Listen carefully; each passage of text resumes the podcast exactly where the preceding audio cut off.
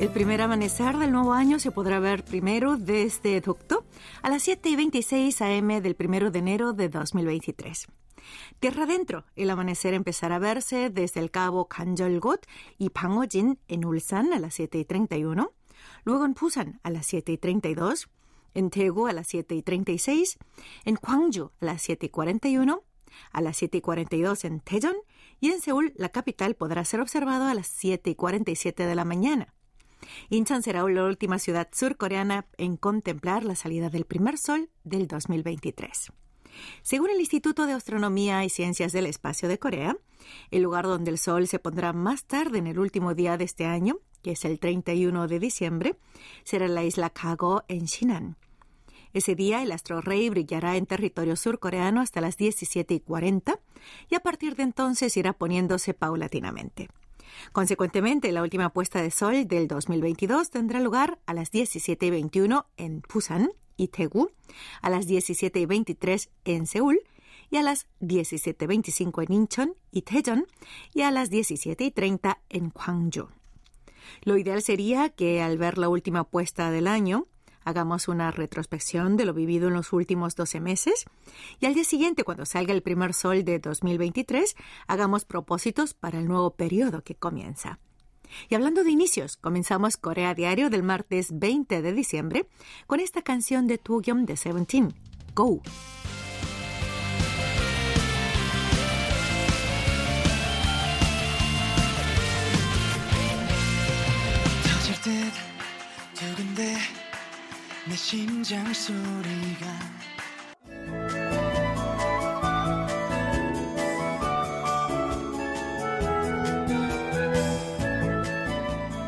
Una reciente encuesta revela que los ancianos que viven en pareja tienen un mayor nivel de satisfacción con la vida que aquellos que viven solos o con sus hijos. Por otra parte, el índice de felicidad de Corea del Sur fue menor que el de Estados Unidos y de Japón, quedando en puesto 59 a nivel mundial. La satisfacción con la vida por edades fue mayor para los treintañeros y menor para los de 50 y 60 años. Según el informe Tendencias Sociales en Corea 2022, publicado recientemente por la Oficina Nacional de Estadísticas, de entre los hogares de la tercera edad, aquellos que viven con su pareja gozan de un nivel de calidad de vida, salud, relación con los hijos y satisfacción con la relación entre amigos y comunidad más elevado que aquellos hogares que viven junto con sus hijos. En la encuesta de 2020, casi el 53% de las parejas de ancianos respondieron estar satisfechos con su vida en general, seguidos por un 47% de aquellos que vivían con sus hijos y con algo más del 40% por los ancianos que vivían solos. La satisfacción con la salud, las relaciones con los hijos, los amigos y la comunidad fue igualmente mayor para las parejas mayores que vivían por su cuenta. Entre los casados de edad avanzada, la proporción de encuestados que dijeron depender de sus hijos para la manutención en su vejez disminuyó del 10,2% en 2011 al 4,2% en 2020. En cambio, los que afirmaron que ellos, la sociedad y el gobierno deberían hacerse responsables de los ancianos aumentó relativamente. La satisfacción con la vida promedio de los coreanos fue de 5,7 puntos sobre un máximo de 10 en 2013 de 6,1 puntos en 2018 y de 6,3 puntos en 2021. Por grupos de edad, los de 30 años mostraron la tasa más alta y los de 50 y 60 años una tasa menor por la incertidumbre ante la vejez. Por regiones, la satisfacción vital de los residentes rurales era elevada antes de la pandemia de COVID-19, pero desde 2020 y 2021, la satisfacción de los residentes urbanos aumentó. El índice de felicidad de Corea ocupa el puesto número 59 en el mundo, con un promedio de 5,94 puntos sobre un máximo de 10 en los últimos tres años. Esta es una clasificación más baja que Estados Unidos, que se situó en el puesto 16, y que Japón en el puesto 54 respectivamente. El informe revela también que en su tiempo de ocio los coreanos a menudo se quedan solos en casa, ya sea sin hacer nada o durmiendo. Los hombres mencionaron la carga económica como razón por la que no pueden descansar bien, mientras que la mayoría de las mujeres aludieron a la falta de tiempo. La satisfacción con el descanso fue mayor entre los veinteañeros y menor entre los cuarentañeros.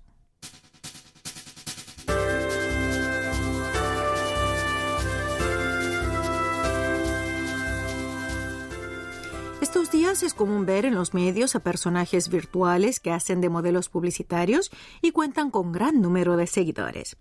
Las grandes compañías de entretenimiento se han lanzado al negocio de los ídolos virtuales y sorprendentemente hay una gran competencia entre las personas de carne y hueso para participar en las audiciones a fin de debutar en roles humanos virtuales.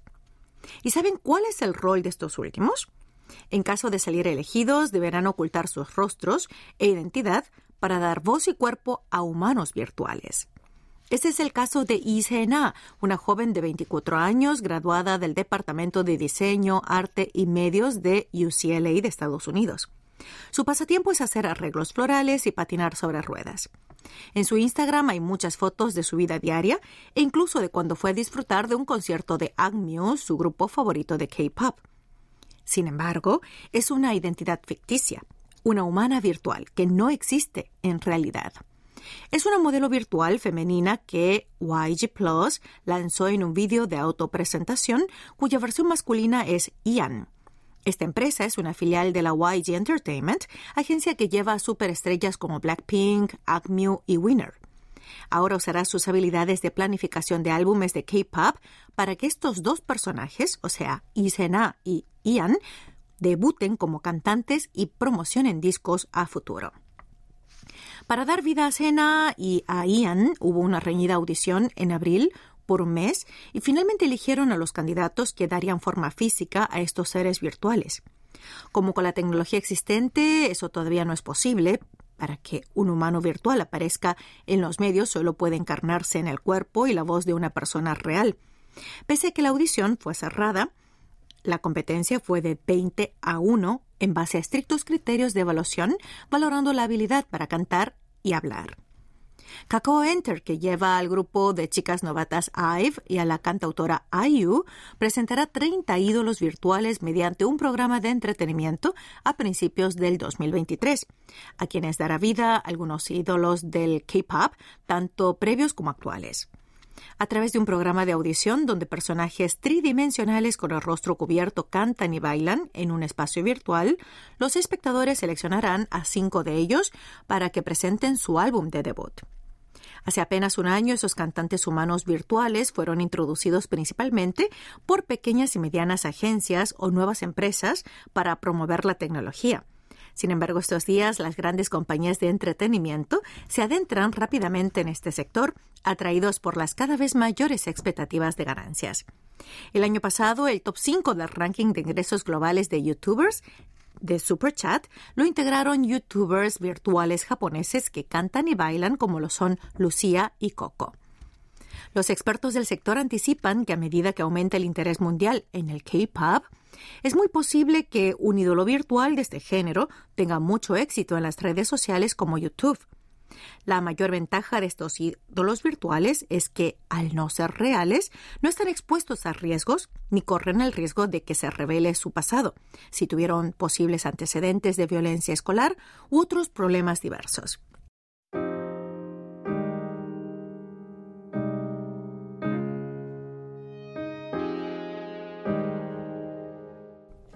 A propósito de cantantes virtuales, vamos a escuchar a Ruji, una cantante y personalidad de las redes sociales virtual, que nos interpretará Who Am I. Luego continuamos con más Corea Diario.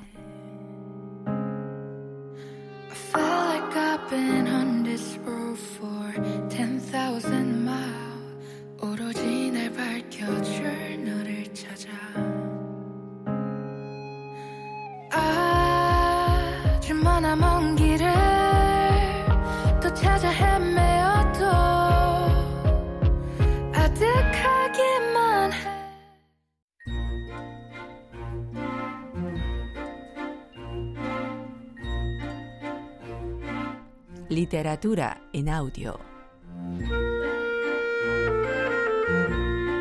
La única en la Tierra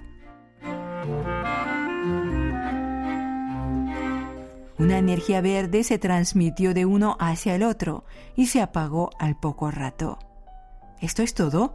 Qué flojo el efecto especial, dijo Chuyong examinándose el brazo, que no mostraba ningún cambio.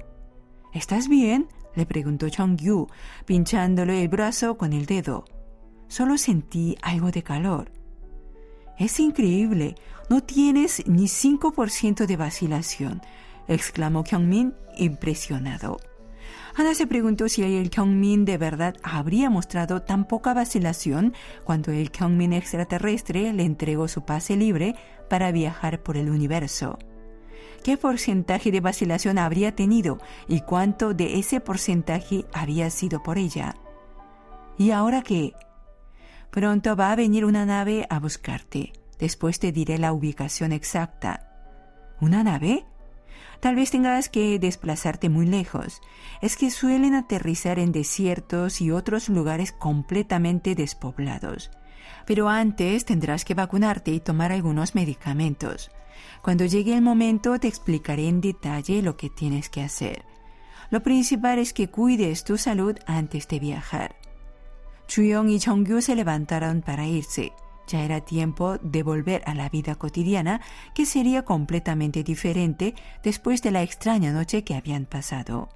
Kyungmin y Hana se despidieron de ellos y los acompañaron hasta la puerta a pesar del cansancio. Hana estaba indudablemente exhausta y Kyungmin parecía estarlo también. Hubiera tenido un poco más de cuidado. Eso de salir en las noticias fue muy riesgoso, le advirtió Chongyu. No pude evitarlo. ¿Piensa dar aviso a sus superiores?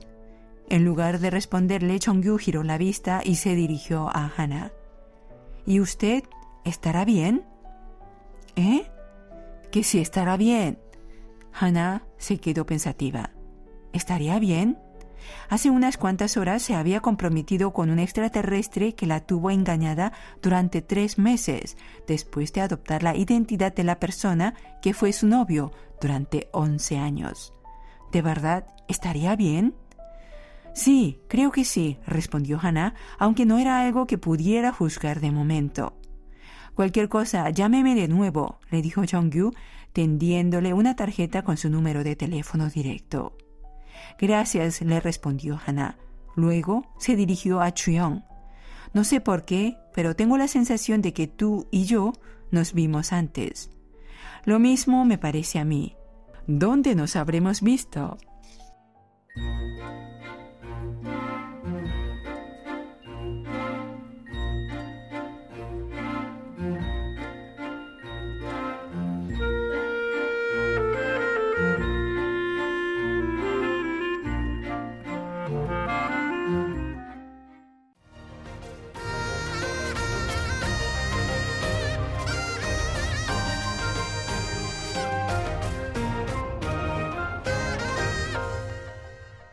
KBS World Radio.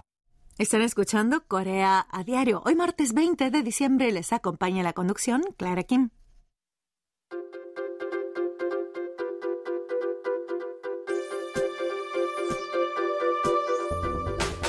Últimamente en la sede del grupo automotriz Hyundai Motor, ubicado en el barrio Yangje de Seúl, se pueden ver estacionados vehículos de Tesla.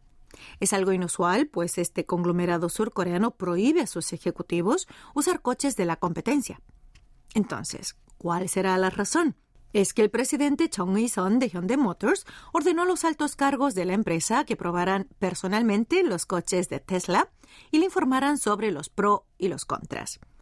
Como resultado, la empresa alquiló unas 60 unidades de los dos modelos más representativos de la firma estadounidense y desde el mes pasado los usan de un mes a tres meses los ejecutivos de ventas, de compras, de departamentos de marketing, de gestión de calidad y de planificación, así como la sede de investigación y desarrollo.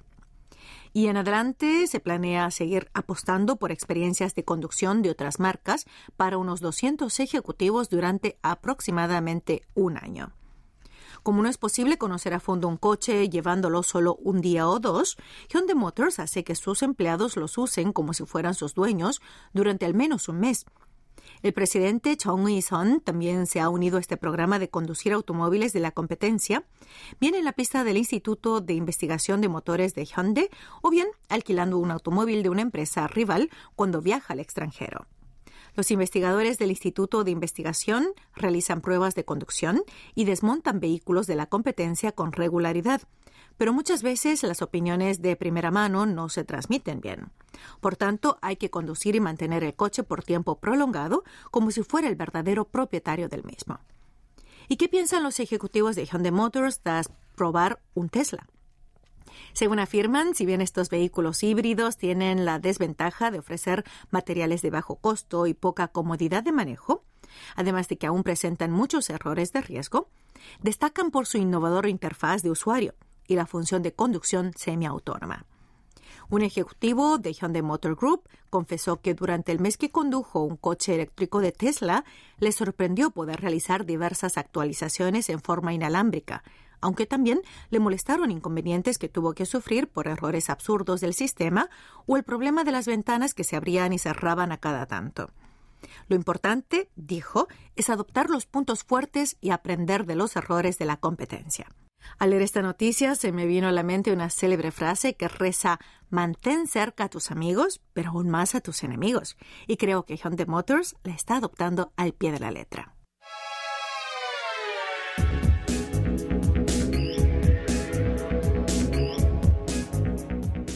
Estos días el término polarización ya no alude solo a problemas sociales. Los dramas de las plataformas de OTT, que es el servicio de vídeo en línea, también se dividen en dos extremos según el gusto del público.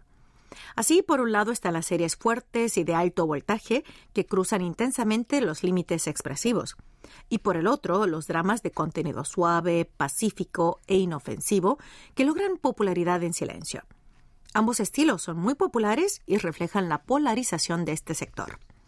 Un ejemplo de lo segundo es la serie recientemente lanzada Unurun Beulchi Dubulla, cuya traducción al español sería Tal vez hoy te resulte un poco picante. Este es un típico melodrama de sabor suave. Tras su estreno el día 1 de diciembre, se convirtió en el drama que más nuevos abonados por pago atrajo entre los contenidos de plataformas OTT durante la primera semana del mes. Su argumento narra cómo un hombre que solo sabía cocinar fideos instantáneos aprende a preparar alimentos más elaborados para su esposa que lucha contra el cáncer. Mediante diferentes platos cotidianos de la mesa coreana, cuenta la historia de una familia y conmueve sutilmente el corazón del espectador, ofreciendo la sencilla pero sanadora experiencia audiovisual de picar ingredientes en una tabla de cortar y cocinar platos en una olla. Otro drama que llama la atención de los espectadores coreanos es Amgoto Hago No quiero hacer nada, una serie que comenzó a finales del mes pasado. El personaje principal, que trabaja para una editorial desde hace cuatro años, representa a la juventud coreana y su lucha diaria contra el mundo. El personaje principal es Yorum, y un día en que todo se conjura en su contra, incluyendo la intimidación del jefe en el lugar de trabajo, la separación con su novio y la muerte de su madre, Yorum contempla desde el metro los pétalos de cerezos en flor que se desprenden con el viento y decide abandonar Seúl. Así es como renuncia a su trabajo y se establece en el campo rodeada de cielos azules y árboles. Tras quedarse en paro de forma voluntaria, Yorum paga un alquiler mensual mínimo de 35 dólares y gasta solo 7 dólares al día en manutención. Los actores sin maquillaje y sin gran producción aparecen en la pantalla participando en conversaciones triviales del día a día, y esto opera como un bálsamo para quienes ven la serie. En el bando opuesto sigue habiendo gran oferta de series provocativas, intensas y fuertes que abordan graves problemas sociales, incluidos asesinatos en serie. El repertorio incluye dramas que tratan sobre un asesino psicópata en serie y un protagonista que no puede empatizar con los sentimientos de los demás, Historias donde los malvados se engañan y se engañan unos a otros para sobrevivir en medio del vicio, traficantes de órganos y un cataclismo que azota el mundo. En este sentido, quizás, la aparición de contenidos suaves al extremo de lo soso puede interpretarse como una reacción contra la avalancha de estos contenidos de alto voltaje. Bien, la última canción de hoy está a cargo de uno de los actores de estas series que les comentaba, Uneren Chombeulchi Dobolá, cuya traducción al español es Tal vez hoy te resulte un poco picante.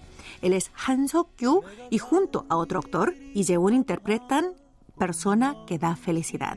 Espero que les guste y hasta aquí estuvo en la conducción Clara Kim.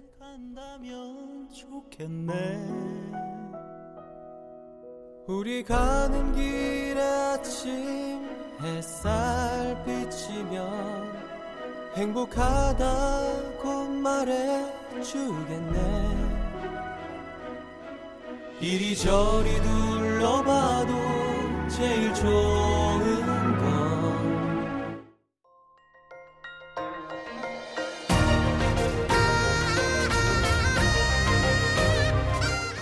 Acaban de escuchar el podcast de KBS World Radio. Hay muchos más contenidos en wall.kbs.co.kr barra Spanish. Gracias por seguir en sintonía. KBS World Radio